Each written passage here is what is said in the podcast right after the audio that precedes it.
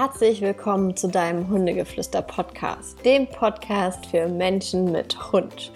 Und zwar bin ich wieder da und habe ein Thema für euch mitgebracht, was ihr bei einer Umfrage mich mit am meisten zu dem Thema von letzter Woche. Aber dieses Thema wurde auch richtig oft gefragt. Und zwar ging es oder geht es um die Frage, hey Ricarda, wie sieht eigentlich dein Alltag als Hundetrainerin aus? Wie hast du deine Ausbildung gemacht? Wie läuft das alles so ab? Und ähm, ja, darüber möchte ich euch jetzt einfach mal ein bisschen was erzählen. Denn ähm, es ist ein absolut wundervoller Beruf, wo man aber, glaube ich, stellenweise, es donnert hier gerade so ein bisschen, ich weiß nicht, ob ihr das hört. Ich sitze bei krassestem Unwetter gerade in meinem Wohnzimmer und kann nicht raus mit Ike, weil es so durchschüttet und blitzt. Und da dachte ich mir, komm, red mal ein bisschen über deinen Job, den du wetterbedingt gerade nicht ausführen kannst. Ähm, ja, letzte Woche musste ich mein Training absagen, weil es 30 Grad waren und es einfach viel zu warm für die Hunde war, also zumindest für das Mantrailing. Und äh, ja, heute blitzt es, donnert es und regnet es aus Kübeln. Da haben wir uns jetzt aber überlegt, dass wir heute ins Bauhaus gehen und da ein bisschen suchen werden oder die Hunde werden suchen ja, was auf jeden Fall auch schon ein Teil meines Jobs ist. Ähm, ja, als Hundetrainerin, gerade, sag ich mal, im Offline-Bereich. Ich bin ja auch als Hundetrainerin im Online-Bereich unterwegs. Aber gerade im Offline-Bereich ist es natürlich so eine Sache, denn du bist relativ wetterabhängig. Und das ist was, was man natürlich auch immer im Hinterkopf haben sollte. Ähm, wenn Sommerzeit ist, viele in Urlaub fahren oder im Winter, wenn viele nicht raus wollen. Ähm, ja, man glaubt, manchmal, ja, aber die Leute müssen doch raus und die wollen doch auch die Themen mit ihren Hunden lösen. Ja, aber trotzdem spielt es eine Rolle manchmal. Also das darf man einfach auch nicht vergessen. Ich bin aber auch der Typ, der einfach sagt, wenn du deine Passion gefunden hast und sagst, boah, ich will Hundetrainer sein, ich liebe es so sehr, mit Hunden zu arbeiten und mit Menschen zu arbeiten, dann auf jeden Fall, dann findest du immer einen Weg. Und wenn du dann jede Woche halt irgendwo indoor, wenn scheiß Wetter ist, wirklich reingehst, da Hundetraining machst, in Einkaufszentren gehst, man findet immer Wege, wie man es machen kann. Äh, bei Mantrailen muss ich ein bisschen in Klammern setzen, weil da die Hunde ja im Auto warten und das geht natürlich nicht bei jedem Wetter, beziehungsweise wenn es halt zu heiß ist, dann geht das einfach nicht. Da muss man auch ein bisschen Verständnis haben, beziehungsweise ähm, das darf man halt einfach nicht vergessen. Und ähm, ja, also wenn du sagst, hey, mich interessiert das hier voll oder die meisten Nachrichten sind dann so, ich liebe deinen Podcast, es ist mega inspirierend und ich finde das super spannend, was du erzählst und ähm, ja, ich merke richtig, dass das so was in mir macht und ähm, ich da total interessiert bin. Ich finde das richtig, richtig geil. Ich finde das toll, ähm, weil so bin ich ja auch dazu gekommen. Ich habe meinen Hund schon immer geliebt, aber mich hat einfach dieses Thema so krass fasziniert. Ich wollte darüber immer, immer mehr wissen und ich habe auch wirklich unfassbar viel Zeit in dieses Thema investiert, egal ob es die Hundeernährung ist, der Bewegungsapparat der Hunde, das Hundeverhalten, ähm, die verschiedenen Trainingsmethoden, die verschiedenen Hobbys, die es für Hunde gibt. Also eigentlich, ganz ehrlich, ihr könnt mir nicht ein Thema sagen, im Bereich Hunde, wo ich sage, interessiert mich nicht. Interessiert mich alles, also wirklich alles. Manche Sachen finde ich vielleicht nicht so gut, aber ich arbeite zum Beispiel, einfach nur ein kleines Beispiel, ich arbeite zum Beispiel nicht als Klick, äh, mit einem Klicker, weil ich halt ganz viel mit meiner Stimme mache und was denselben Effekt hat für mich. Ähm, aber trotzdem würde ich mich in ein Seminar über Klicker setzen, einfach weil ich alles wissen will. Und ich lasse mich auch super gerne vom Gegenteil überzeugen. Wenn einer sagt, Ricarda, das, was du da sagst, ja, ich kann deine Theorie verstehen, aber ähm, ich habe das und das gehört oder gelesen, lass mal darüber austauschen zum Beispiel. Oder mh, mm, ihr habt ein mega gutes äh, Seminar gehabt, wo ihr mega inspiriert seid und ist aber vielleicht komplett das Gegenteil von dem, was ich mache. Ich würde es mir trotzdem anhören.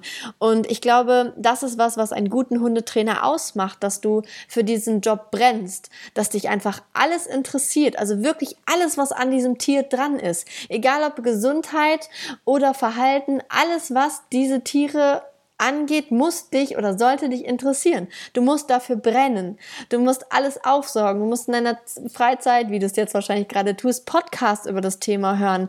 Ähm, dir die verschiedensten Podcasts auch vor allem anhören oder die verschiedensten Trainer die anhören, die verschiedensten Bücher lesen und gerade wo man bei den Trainern, wo man zum Beispiel sagt, dass die sehr verpönt sind, genau die musst du dir angucken.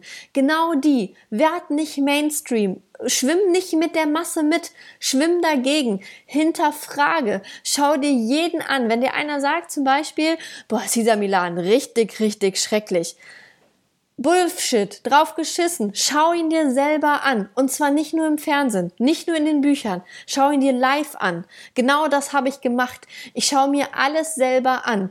Klar, fängt an mit Serien, mit, ähm, ja, mit, ähm, ja, Six quasi. Oder auch ähm, Martin Rütter auf Vox. Schau es dir an. Ich sitze hier in meiner Freizeit und wenn das samstags kommt, wenn Martin Rütter im Fernsehen ist, ich schaue ihn mir an.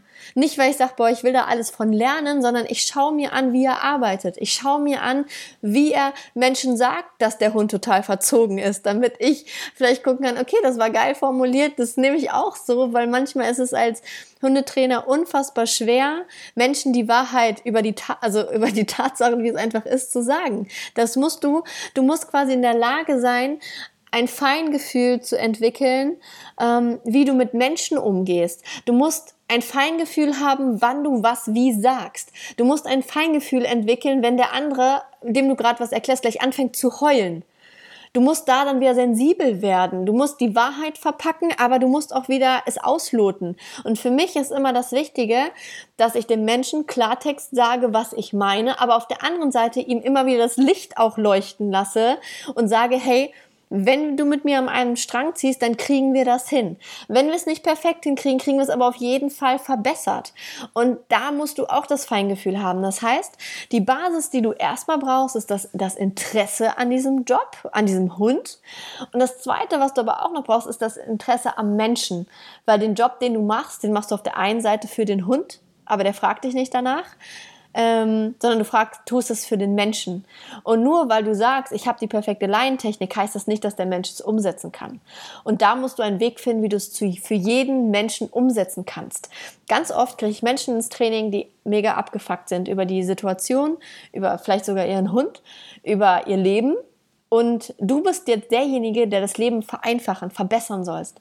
Und das kann man nicht immer wenn jemand zu mir kommt, der ein beschissenes Leben hat, weil sein Job scheiße ist, weil er seit zig Jahren Single ist, weil er eine depressive Mutter hat, weil, äh, oder keine Ahnung, wisst ihr, was ich meine? Wenn er einfach ein beschissenes Leben hat, das kann ich nicht auffangen, aber ich muss sensibel darauf reagieren und ihn versuchen, in die richtige Richtung zu lenken oder mit meiner Energie ihm so viel mitzugeben, dass er in dem Moment, wo er bei mir ist, anfängt zu strahlen. Dass er in dem Moment einen Lichtblick hat. Mein Ziel ist es in jedem Training, gerade vor allem offline, wenn ich sie vor mir stehen habe, die Menschen, dass sie einen Erfolg haben, dass sie in meinem Training sehen, wie es werden kann. Mein Anspruch an mich selber ist, dass in jedem Training, wenn man zum Beispiel Beispiel mit dem Laienzieh-Thema kommt, in jedem The Training eine Besserung, wenn nicht sogar eine, eine Lösung sieht. Dass man das Gefühl hat, okay, mein Hund ist gerade einen halben Kilometer entspannt nebenher gelaufen, geil.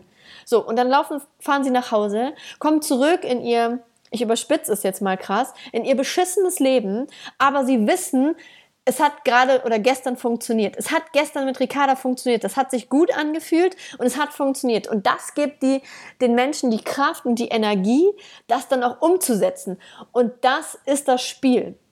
So, und wenn du in der Lage bist und dir das zutraust, dann ist das dein Job für dich. Wenn du jetzt schon raus bist aus der Nummer, abgeschaltet hast, dann ist das nicht dein Job. Weil unser Job als Hundetrainer ist so, so viel mehr als nur Techniken aus Büchern zu lernen, ähm, Verhaltensstudien zu durchforsten, ähm, zu Seminaren zu gehen, unseren eigenen Hund zu trainieren. Es ist so viel mehr. Die Arbeit, die fängt bei dir an. Du musst ein Mensch sein, der loyal ist in jeder Lebenslage wohl möglich, ähm, der mit jedem Menschen umgehen kann, der mit jedem Menschen klarkommen kann, der keine Hunde verurteilt, der wirklich offen für alles ist und der immer nett, nett ist am besten noch. Das ist für mich ein perfekter Hundetrainer und das ist für mich die perfekte Basis, die ein Hundetrainer mitbringen muss. Und Ja, und deshalb ist das manchmal gar nicht so einfach, ein Hundetrainer zu sein, weil auch mein Leben läuft manchmal beschissen. Oder ich habe mal echt einen Kacktag oder bin abgefuckt, weil seit einer Woche Sonne scheint und 30 Grad ist und dann die andere Woche eine Woche regnet und ich denke, geil, ich könnte zwei Wochen nicht richtig Geld verdienen. Dann bin ich auch nicht mehr so happy life und so. Das geht einem irgendwann an die Nieren. Aber so what? Ich muss vor meinen Kunden, die dürfen das nicht merken. Die müssen denken, es ist alles cool und Ricarda gibt jetzt hier alles in dem Moment und das tue ich in der Regel auch. Ähm, und das heißt, du musst erstmal wirklich bereit sein, an dir zu arbeiten. Und ähm, da gehört ein klarer Geist dazu. Wenn du richtig viel Bullshit FM in deinem Kopf hast und da dir zig Themen durch den Kopf gehen, dann wirst du nicht frei sein für das Hund-Mensch-Team, was dir gleich gegenübersteht. Jedes Mal, bevor ich in ein Online-Coaching gehe oder in ein Offline-Training, ähm, nehme ich mir vorher Zeit, mache mir Gedanken über den Hund, lies mir nochmal durch, was das Anliegen von den Menschen war. Ich bereite mich da, da auf das Training vor und nehme mir wirklich bewusst Zeit für diesen Menschen. Und wenn ich dann in diesem Coaching bin, bin ich ganz bei diesem Menschen, bin mit meinen Gedanken ganz bei dem Menschen. Und das ist quasi meine Aufgabe in dem Moment. Und da kann man nicht mit einem Kopf noch bei der Trennung sein, die man gestern hatte oder so. Das ist halt, da musst du sehr, du musst sehr stark sein auch für diesen Job. Auch was die Finanzen angeht, wenn du dir ein Bein brichst zum Beispiel. Du musst einfach im Vertrauen sein, dass es weitergeht. Und wenn es dann halt ein Podcast ist, den du auf den Markt bringst oder wenn es dann halt Online-Coaching gibt und Online-Programm ist, was du auf den Markt bringst, du musst quasi einen Unternehmergeist haben. Du darfst nicht denken, oh Gott, wenn ich mir jetzt ein Bein breche und ähm, scheiße, ähm, so darfst du nicht denken. Du musst denken, okay, ja, dann breche ich mir ein Bein, gut, dann brauche ich Plan B. So, und Plan B habe ich immer im Hinterkopf. Und wenn das Wetter jetzt scheiße ist, so, jetzt gehen wir heute ins Bauhaus. Ja, gehen wir halt jetzt rein, weil letzte Woche war auch schon kacke, konnte ich kein Training geben. Ähm, äh, und dann brauche ich halt wieder einen Plan B. Ähm, oder halt letzte Woche habe ich dann die Werbetrommel gerührt und dann haben ganz viele von euch ein Online-Coaching gebucht. Weil dann hatte ich Zeit und habe gesagt, hey, ich kann jetzt auch mal um 17 Uhr, weil ich habe keine Kurse. Wer hat Bock, so nach dem Motto.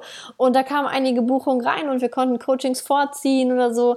Oder ich konnte Notfall-Coachings annehmen. Und es gibt immer Lösungen. Und das muss euch einfach klar sein. Ihr müsst in Lösungen denken. Ihr seid dann selbstständig und ähm, ihr seid für euch selber verantwortlich. Selbstständig Selbstständigkeit ist für mich nicht selbst und ständig. Also ich habe echt ein geiles Leben.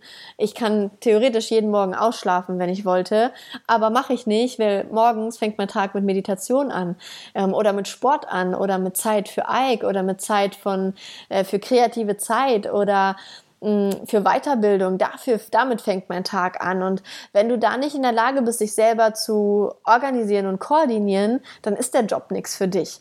Wenn du sagst, ja, du, ähm, ich mache das aber nebenbei, auch mega geil. Also wenn du die Zeit hast, nebenbei ähm, also wirklich deinen Job zu reduzieren meinetwegen und dann auf Halbzeit Hundetrainer zu sein, kannst du auch richtig gut machen. Dann hast du halt immer die Sicherheit. Ich persönlich, ich konnte es nicht, weil ähm, ich gemerkt habe, wie sehr mein Herz tanzt, wenn ich mit Hunden arbeite. Und umso mehr mein Herz tanzen konnte in diesem Job, umso abgefuckter war ich von dem anderen Job.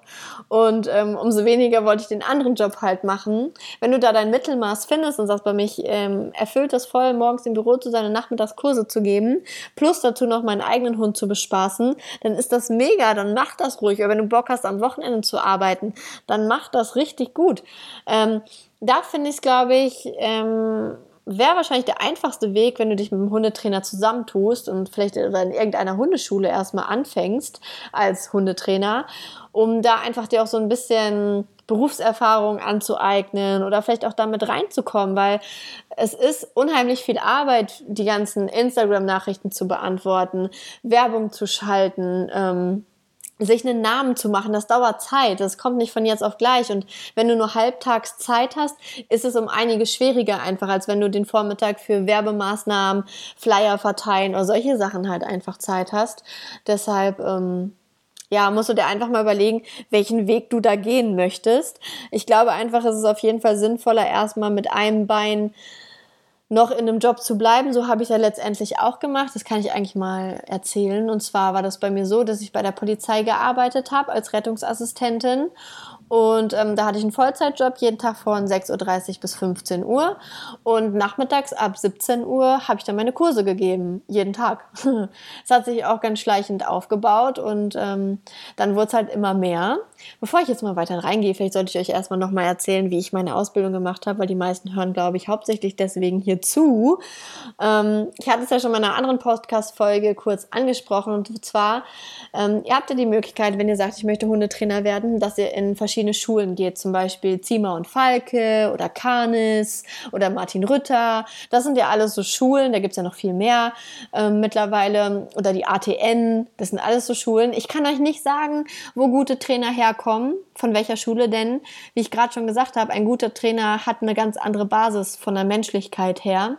Und wenn so ein Trainer, wie ich es euch vorhin erklärt habe, wen ich da meine, der dann auf so eine Schule geht, dann wird er ein geiler Trainer. Und dann ist eigentlich scheißegal, auf welche Schule er geht, weil er wird nicht nicht nur das Wissen von dieser Schule nehmen, sondern sich einfach ein richtig weites Spektrum von allen Trainern aneignen und dann das Perfekte für dich und deinen Hund finden. Das heißt, eigentlich, mal ganz eigentlich, mal auf den Tisch gehauen, eigentlich ist es scheißegal, auf welche Schule du gehst. Weil ähm, wenn du der Mensch bist, der sich für alles interessiert, dann wirst du dich immer alleine weiterbilden. Das heißt, du wirst niemals auf dem Stand deiner schulischen Ausbildung stehen bleiben. Das wirst du nicht, weil du über den Tellerrand gucken wirst und weil du alles wissen willst. Und deshalb ist diese eigentlich scheißegal, zu welcher Hundeschule, äh, zu welcher Ausbildungsschule du da gehst, weil es kommt auf dein Studium an, es kommt auf deine Menschenkenntnis an und es kommt auf deine Hundekenntnis an auf dein Bauchgefühl an. Und das Bauchgefühl, das kann dir keine Schule dieser Welt beibringen. Du kannst für zigtausend Euro auf die geilste Schule gehen, wenn du das Bauchgefühl nicht hast, wie man mit einem Hund oder mit einem Menschen umgeht und intuitiv nicht die ähm, Impulse bekommst für die richtigen Momente, fürs direkt richtige Timing, das wirst du auch nicht lernen können. Was du in einer Schule lernst, ist, Physiologie, Verhaltensdinge, ähm, dass du quasi gezeigt kriegst, was ist, wenn, keine Ahnung, die linke Augenbraue hochgeht und das rechte Bau nach, Ohr nach hinten. Das ist kein Beispiel. Das ist jetzt blöd, bla bla von mir. Aber zum Beispiel, das lernst du dann. Wann der Fang nach ganz weit hinten gerissen ist, wann er wann die Zähne zu sehen sind und wann nicht, wann was das dann wie zu heißen hat und so weiter. Du, äh, du lernst so eine Mimik anhand von Bildern ähm, lesen, ähm, du lernst verschiedene Zuchtdinge, also wirklich, du lernst richtig viel Bullshit. Jetzt werde ich gesteinigt. Du lernst richtig viel Bullshit, den du gar nicht brauchst als Hundetrainer. Eigentlich. Aber das Ding ist halt, dass wenn du halt Hundetrainer werden möchtest, musst du von der Tierärztekammer nach Paragraph 11 des Tierschutzgesetzes zertifiziert werden. Und das wirst du nur, wenn du eine gewisse Anzahl von Stunden sowohl praktisch als auch theoretisch nachweisen kannst. So. Und dann ist der einfachste Weg natürlich, wenn du zu einer Schule gehst, in der du praktische Stunden hast, in der du theoretische Stunden hast, in der du eine Prüfung ablegst und dann zum Dame, zum Veterinäramt gehst und sagst, hier Veterinäramt, ich habe die Prüfung bei Schule XY gemacht, ich habe da 300 Theoriestunden gemacht, ich habe über 100 Praxisstunden gesammelt, ich habe noch eine Hospitation über drei Monate bei Hundeschule XY hier bei mir in Köln gemacht. Und das ist das. Und dann sagen die, okay, cool, wir möchten noch gerne dich persönlich auch nochmal prüfen, schriftlich und mündlich, ähm, zu den und den Termin. Und wenn du das bestehst, kannst du dich Hundetrainer nennen, beziehungsweise kriegst du von uns die Zertifizierung. Mit dieser Zertifizierung kannst du dann dein Gewerbe anmelden und dann kannst du loslegen. Vielleicht sagen die aber auch, wie zum Beispiel hier in Schleswig-Holstein ist das nicht so streng. Geil, du hast deine Schule bei, äh, du hast deine Ausbildung bei Schule XY gemacht. Danke, dass du uns die Sachen eingereicht hast. Jetzt bekommst du direkt deine Zertifizierung. So, und zack, kannst du dein Gewerbe anmelden und los geht's. Ist aber von Bundesland zu Bundesland komplett unterschiedlich. Ähm, dementsprechend, und die Prüfung kostet auch nochmal, ne? Das heißt, ich würde mich vorher mal informieren, was deine Tierärztekammer, die für dich in deinem Wohnort zuständig ist, was die von dir erwartet. Dass du, bevor du dich an einer Schule anmeldest und da 5000 Euro womöglich bezahlst, dass du einmal nachfragst, hey, was erwartet ihr von mir, dass nach meiner Ausbildung ich nicht das blaue Wunder erlebe und ihr sagt, nee, da können wir gar nichts von anrechnen, finden wir scheiße. Hier nochmal 1000 Euro, wir prüfen dich nochmal auf Herz und Niere. So, dass du da einfach im Vorhinein mal fragst. Weil die Krux an der Sache ist, du kannst nicht sagen, drauf geschissen, Bürokratie, will ich nichts mit am Hut haben, ich melde mir jetzt ein Gewerbe an und dann bin ich Hundetrainer. Geht nicht mehr heutzutage. Das ganze System ist ein bisschen geschützter. Denn wenn ich jetzt, also wenn du jetzt ohne Ausbildung zu deinem Gewerbeamt gehst, gehst also ins Rathaus, sagst so, ich möchte ein Gewerbe anmelden, dann sagen die, wofür? Dann sagst du, ich will Hundetrainer sein. Dann sagen die, ja, wo ist denn Ihre Zertifizierung nach Paragraph 11? Dann sagst du, habe ich nicht. Dann sagen die, können wir kein Gewerbe anmelden. Dann Problematik, wenn du dann arbeitest ohne Gewerbe, bist du Schwarzarbeiter. Wenn du Schwarzarbeiter bist, muss ich dir nicht erzählen, was passiert. ist nicht erlaubt, kommt auch irgendwann immer raus. So, das ist quasi die Krux an dieser ganzen Nummer. Und ähm, das ist halt das, wo du drauf achten musst oder ähm, ja, was so ein bisschen das ähm, bürokratische hinter diesem ganzen Ding ist. Wenn du keine Ahnung von Hunden hast, ist es auf jeden Fall vollkommen sinnvoll, eine Ausbildung zu machen, weil du kriegst einfach eine fundamentale Ausbildung, wo du einfach alles erfährst, wo du einfach dir alles einmal in den Kopf kloppen musst. Und das ist auch richtig so. Ähm, ich habe da ein bisschen den komplizierteren Weg gewählt. Ähm, damals, als ich angefangen habe, war zum Beispiel die Martin-Rütter-Schule ganz frisch da. Ähm, die gab es noch gar nicht so lange, weil ich habe ja vor quasi sieben Jahren mit dem Ganzen angefangen und da gab es das noch gar nicht so viel, wie es das jetzt gab. Und da gab es auch den Paragraph 11 noch nicht. Das heißt, Du warst nicht verpflichtet, eine Ausbildung machen zu müssen, um Hundetrainer zu sein. Dementsprechend war für mich dieser ähm, Schritt, eine Ausbildung an einer Schule zu machen, erstmal gar nicht gegeben, weil ich gesagt habe, ich wollte erstmal damals, ich wollte niemals Hundetrainer werden. Das wollte ich auch mal vorab einmal sagen. Das war nie mein Traum. Ich habe immer gesagt, nein, ich will das nicht, weil wenn ich erstmal mit den Hunden arbeite, dann habe ich da keinen Spaß mehr dran. Ich mache das nur so nebenbei als Hobby, ähm, weil hinterher habe ich dann keinen Spaß mehr dran. Das heißt, ich wollte niemals Hundetrainer werden. Dementsprechend war auch so eine Ausbildung null interessant für mich, weil die kosten halt irgendwas zwischen 3.000 und 5.000 Euro, die guten Ausbildungen von namhaften Schulen. Ob sie gut sind, weiß ich nicht ich habe es ja nie gemacht, aber die namhaften Ausbildungen kosten da wirklich viele tausend Euro.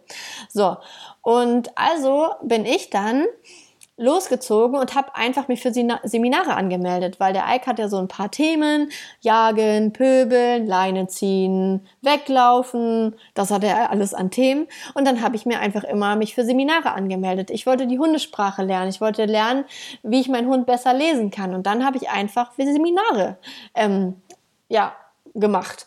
Bei den verschiedensten Hundetrainern, bei den verschiedensten Hundeschulen, bei den verschiedensten Akademien habe ich meine Weiterbildung und Ausbildung und, Seminare halt einfach absolviert.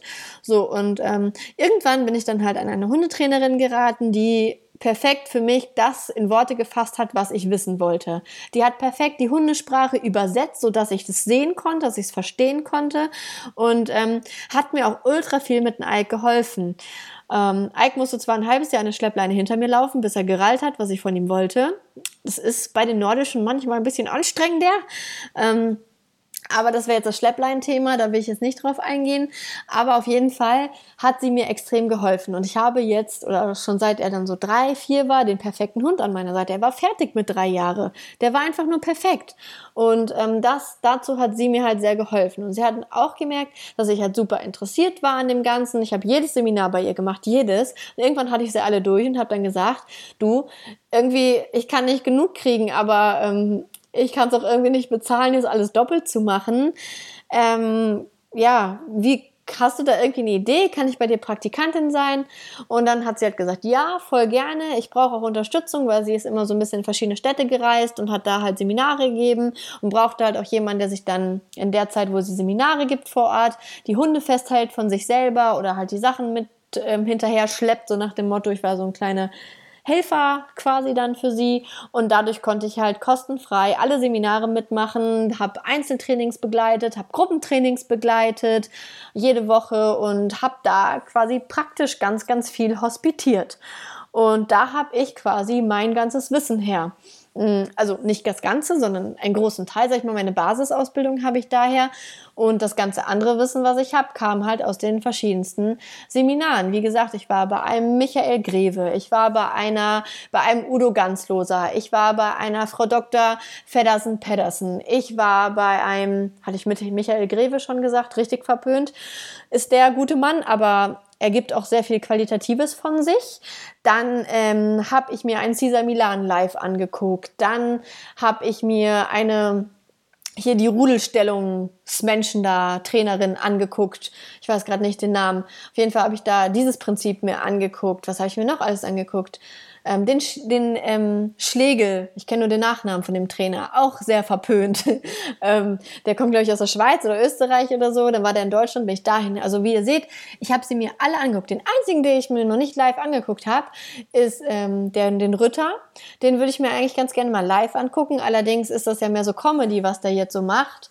Und deshalb weiß ich noch nicht, ob, ich, ob mir das so viel bringt. Aber ich finde immer schon die Energie von einem Menschen, selbst wenn er auf der Bühne steht, sehr spannend. Deshalb werde ich mir den bestimmt auch live nochmal angucken. Finde ich auch so richtig gut, was er macht. Also ich kann mir auch vorstellen, dass die Ritter Hundetrainerausbildung ganz gut ist. Dadurch, dass ich ihn halt so ganz gut finde, was er so fachlich sagt.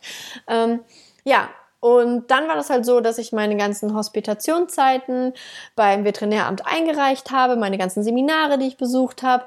Dann, als dieser Paragraph 11 ähm, quasi aktuell wurde, habe ich auch schon selber als, glaube ich, zwei oder drei Jahre als Hundetrainerin gearbeitet. Und da war das halt noch so, dass die so ein bisschen Hunde, die haben jetzt keine Hundeschulen geschlossen, nur wenn man den Paragraph nicht hatte. Und dadurch wurde man so ein bisschen dann durchgewunken, sag ich mal. Ähm, was halt jetzt nicht mehr der Fall ist. Das heißt, es gibt viele Hundetrainer vom alten Schlag, die damals bei dieser Umstellung auf Paragraph 11 durchgewunken wurden und gar nicht so wirklich geprüft wurden. Ähm, weil man kann ihnen ja nicht auf einmal das ganze Unternehmen nehmen und sagen, so, ihr verdient jetzt kein Geld mehr, ähm, weil jetzt gibt's Paragraph 11. Ihr müsst jetzt erstmal hier alle Paragraph 11 abnehmen lassen, weil das Veterinäramt hat natürlich einen unfassbaren Stapel an Hundeschulen, die sie abarbeiten mussten. Ähm, ja, aber dadurch, dass ich dann eh nach Lübeck gezogen bin, ähm, habe ich das dann hier alles angemeldet und ähm, das hat auch richtig gut geklappt und genau, so lief das quasi bei mir ab. Also ich habe keine Ausbildung im klassischen Sinne zu einer Hundetrainerin gemacht. Ich habe dann Weiterbildungen gemacht ähm, in den verschiedensten Bereichen, sei es Hundeernährungsberatung, ähm, ja, Verhaltensberatung. Da habe ich einfach nur Weiterbildung gemacht oder Tierkommunikation, all solche Dinge habe ich mir halt selber bezahlt und selber angeeignet. Es ist auch so, dass du als Hundetrainer ähm, jedes Jahr acht Fortbildungsstunden beim Veterinäramt einreichen musst. Da musst du an Schulungen teilnehmen und ich lege da meistens meinen Fokus auf ähm, Weiterbildung von ähm, Wissenschaftlern, weil ich das super spannend finde, was die so an Studien einfach ähm, dann schwarz auf weiß haben. Das finde ich ultra interessant und das sind auch oft ähm, Weiterbildungen, die mein Training mich überdenken lassen, weil ich mich da gerne an Studien auch anpasse, weil ich einfach sage, wo hat man mehr Beweise als bei Studien? Ich selber kann keine Studien machen. Ich bin da eher so, dass ich halt Erfahrungen mache und merke, was funktioniert, was funktioniert nicht. Ist aber auch immer von Hund zu Hund halt komplett unterschiedlich. Und ähm, ja, das ist so mein Weg gewesen. Ach genau, dann wieder zurück an den Punkt, ich Polizeiarbeit und so weiter. Genau, dann habe ich halt irgendwann gekündigt, weil ich Montag, Dienstag, Mittwoch, Donnerstag, Freitag und teilweise samstags abends immer Kurse hatte, zwei bis drei Stunden, dann gesagt habe, boah, umso mehr ich Hundetraining gebe, umso mehr nervt mich mein normaler Job, weil mich es nicht mehr erfüllt hat, weil ich es einfach nur noch sinnlos fand, da Akten abzuarbeiten, Dienstunfälle zu bearbeiten und Krankengymnastik zu genehmigen bei der Polizei oder mit der Hundertschaft auf Einsätze zu fahren und dann stundenlang da in einem Bereitstellungsraum mir den Arsch platt zu sitzen und keine Ahnung, nichts zu tun. Ähm, bis da endlich irgendwann mal die Bombe platzt oder so, überspitzt gesagt. Das war mir einfach viel zu blöd. Und ähm, auf Einsätzen hat mich dann immer interessiert, wenn die Polizisten ihre Diensthunde rausgesucht, äh, rausgeholt haben. Dann wurde ich immer sehr hellhörig und wollte alles darüber wissen, wie so Diensthunde ausgebildet werden, auch wie das Mantrailing oder die Personenspürhunde halt arbeiten. Da habe ich die dann immer ausgequetscht. Und ähm, ja, und dann habe ich halt irgendwann wirklich für mich mit richtig dollen, dollen, dollen Bauchschmerzen die Entscheidung ähm, getroffen, dass ich das Ganze kündige, den Job und vollkommen in die Selbstständigkeit gehe, weil ich einfach auch wusste, was ich verdient habe. Und ich habe genauso viel verdient wie bei der Polizei. Dementsprechend konnte ich mit ruhigem Gewissen sagen, okay, ich konnte damals nur von der Polizei leben, dann kann ich jetzt auch nur vom Hundetraining leben. Ja, und wenn ich mir das Bein breche, so what? Dann geht es auch noch immer irgendwie weiter. So. Und ähm, ja, dann bin ich selbstständig geworden, dann kam immer mehr ähm, äh, Kurse dazu. Dann kamen auch immer mehr Fragen, also durch das Mantrailing. Dann habe ich erstmal nur Mantrailing unterrichtet, weil das einfach was ist, was halt jede Woche ist. Das heißt, dadurch, wenn du ein Hunde-Hobby anbietest, ist das was, wo die Leute jahrelang bei dir bleiben. Wenn du nur Verhaltenstrainings machst und jetzt also bei Verhaltenstraining ist ja eigentlich das Ziel, dass irgendwann die Hunde fertig sind, dass das Problem gelöst ist und dass Mensch und Hund alleine in die weite Welt wieder weitergehen können. Klar, man kann dann darauf vertrauen, dass immer neue Leute kommen, kommen auch in der Regel. Aber wenn du halt ein Hundehobby anbieten kannst, dann hast du halt Kunden, die jahrelang bei dir bleiben, die dir jahrelang treu bleiben, was eigentlich beim Verhaltenstraining irgendwann nicht mehr so ist. Irgendwann brauchen sie dich nicht mehr. Und ich finde es auch, wenn du jetzt ein Hundetrainer bist, der jahrelang im Verhaltenstraining dieselben Leute hat, dann würde ich mal drüber nachdenken, ob du fachlich so gut bist, denn eigentlich ist mein Ziel immer, dass die mich maximal ein halbes Jahr brauchen und je nach natürlich Schweregrad des Problems und danach nicht mehr brauchen und dann alles wissen, wie sie in welcher Situation ähm, zu handeln haben und das dann umsetzen können. Das ist mein Anspruch an mich als Hundetrainer. Und das hoffe ich, dass es auch alle anderen so haben und man nicht Wissen beibehält oder blöde Techniken vermittelt, damit die Leute möglichst lange bleiben. Also kann ich dir nur empfehlen, ähm, schaffe dir ein Hundehobby, was du anbieten kannst, womit du Spaß hast zu arbeiten und was halt dein Konzept ergänzt. Das ist bei mir halt das Man-Trailing. Und ähm, so hast du halt auch deine Fixkosten so ein bisschen auf jeden Fall gedeckelt, sag ich mal. Und nebenbei dann auch noch Verhaltenstraining, genau. Und irgendwann kam dann halt die Frage, ja, Ricarda, du kannst uns hier beim Training schon immer so gut helfen, hast du gute Verhaltenstipps, gibst du denn auch Einzeltrainings? Und dann habe ich so drüber nachgedacht, will ich das? Ich war lange mit mir im Zwiespalt, ob ich das will oder halt eben nicht. Und ähm, dann habe ich mich aber irgendwann dazu wirklich entschieden zu sagen, komm, ich kann den Menschen echt helfen, dann los, dann gebe ich jetzt Einzeltrainings. Und dann wurde das auch immer mehr und umso mehr Erfolge ich gesehen habe, auch da muss man sich als Hundetrainer finden. Wenn du frisch aus deiner Ausbildung kommst, wird es, werden, werden es immer Hunde geben, denen du nicht helfen kannst oder wo du einfach am Ende mit deinem Latein bist. Und da hatte ich halt in Aachen eine ganz liebe Hundetrainerin, mit der ich quasi auch zusammen gelernt habe und auf die Seminare gegangen bin. Mit der wir haben uns einfach immer ausgetauscht und das gibt extrem viel Sicherheit. Das heißt, suche dir ein Hundetrainer-Mentor. Das heißt, wenn du gerade mit deiner Ausbildung fertig bist und jetzt sagst, okay, ich gehe jetzt los als Hundetrainerin, such dir einen Mentor. Such dir jemanden, der dich an die Hand nimmt und dir hilft. Such dir jemanden, der dich ausbildet. Ähm, ja, mit dem du halt alles durchsprechen kannst und dann geh einfach los. Und ähm, ja, ich kriege gerade so den Gedanken im Kopf, will ich auch ein Mentor sein? Ich lasse es mal noch wirken, aber ich kann mir richtig gut vorstellen, dass ich auch irgendwann Menschen ausbilde oder über die Ferne einfach ein Mentor bin, der dann unterstützt und hilft in so einem Fall, wenn du selber nicht weißt, boah, ich habe Fall XY, Ricarda, ich komme da nicht weiter. Und dann kommst du zu mir und dann reden wir drüber und sage ich, hast du das gefragt, hast du das gefragt, wie sieht das aus? Und dann können wir deinen Hundefall quasi durchsprechen. Und ähm, das ist auch so eigentlich eine ganz geile Idee, sowas anzubieten für ähm, ja, Azubis. Also falls du jemand bist, der bald frisch Hundetrainer ist und Lust hättest, da zusammenzuarbeiten oder mich quasi an deiner Seite zu haben, sag doch mal Bescheid. Schreib mir mal bei Instagram. Und ähm, ja, und dann ähm, wäre das vielleicht auch eine ganz coole Idee. Das heißt, du wirst mit deinen Hunden wachsen. Du wirst immer mehr Wissen bekommen. Und ähm, um, um die Jahre, die du es machst, es werden auch mal Dinge schieflaufen, wo du einfach Scheiße baust. Das wird passieren. Das passiert immer. Das passiert in jedem Bereich eines Jobs. Und ähm, ich bin aber dann so ehrlich, wenn ich echt Kunden habe, wo es richtig beschissen gelaufen hat, ist und die sagen, boah, Ricarda, hat mir gar nichts gebracht, würde ich Geld zurückgeben. Ähm, oder hätte ich damals gemacht, wenn es zu so einem Fall gekommen wäre. Ist es nie bisher.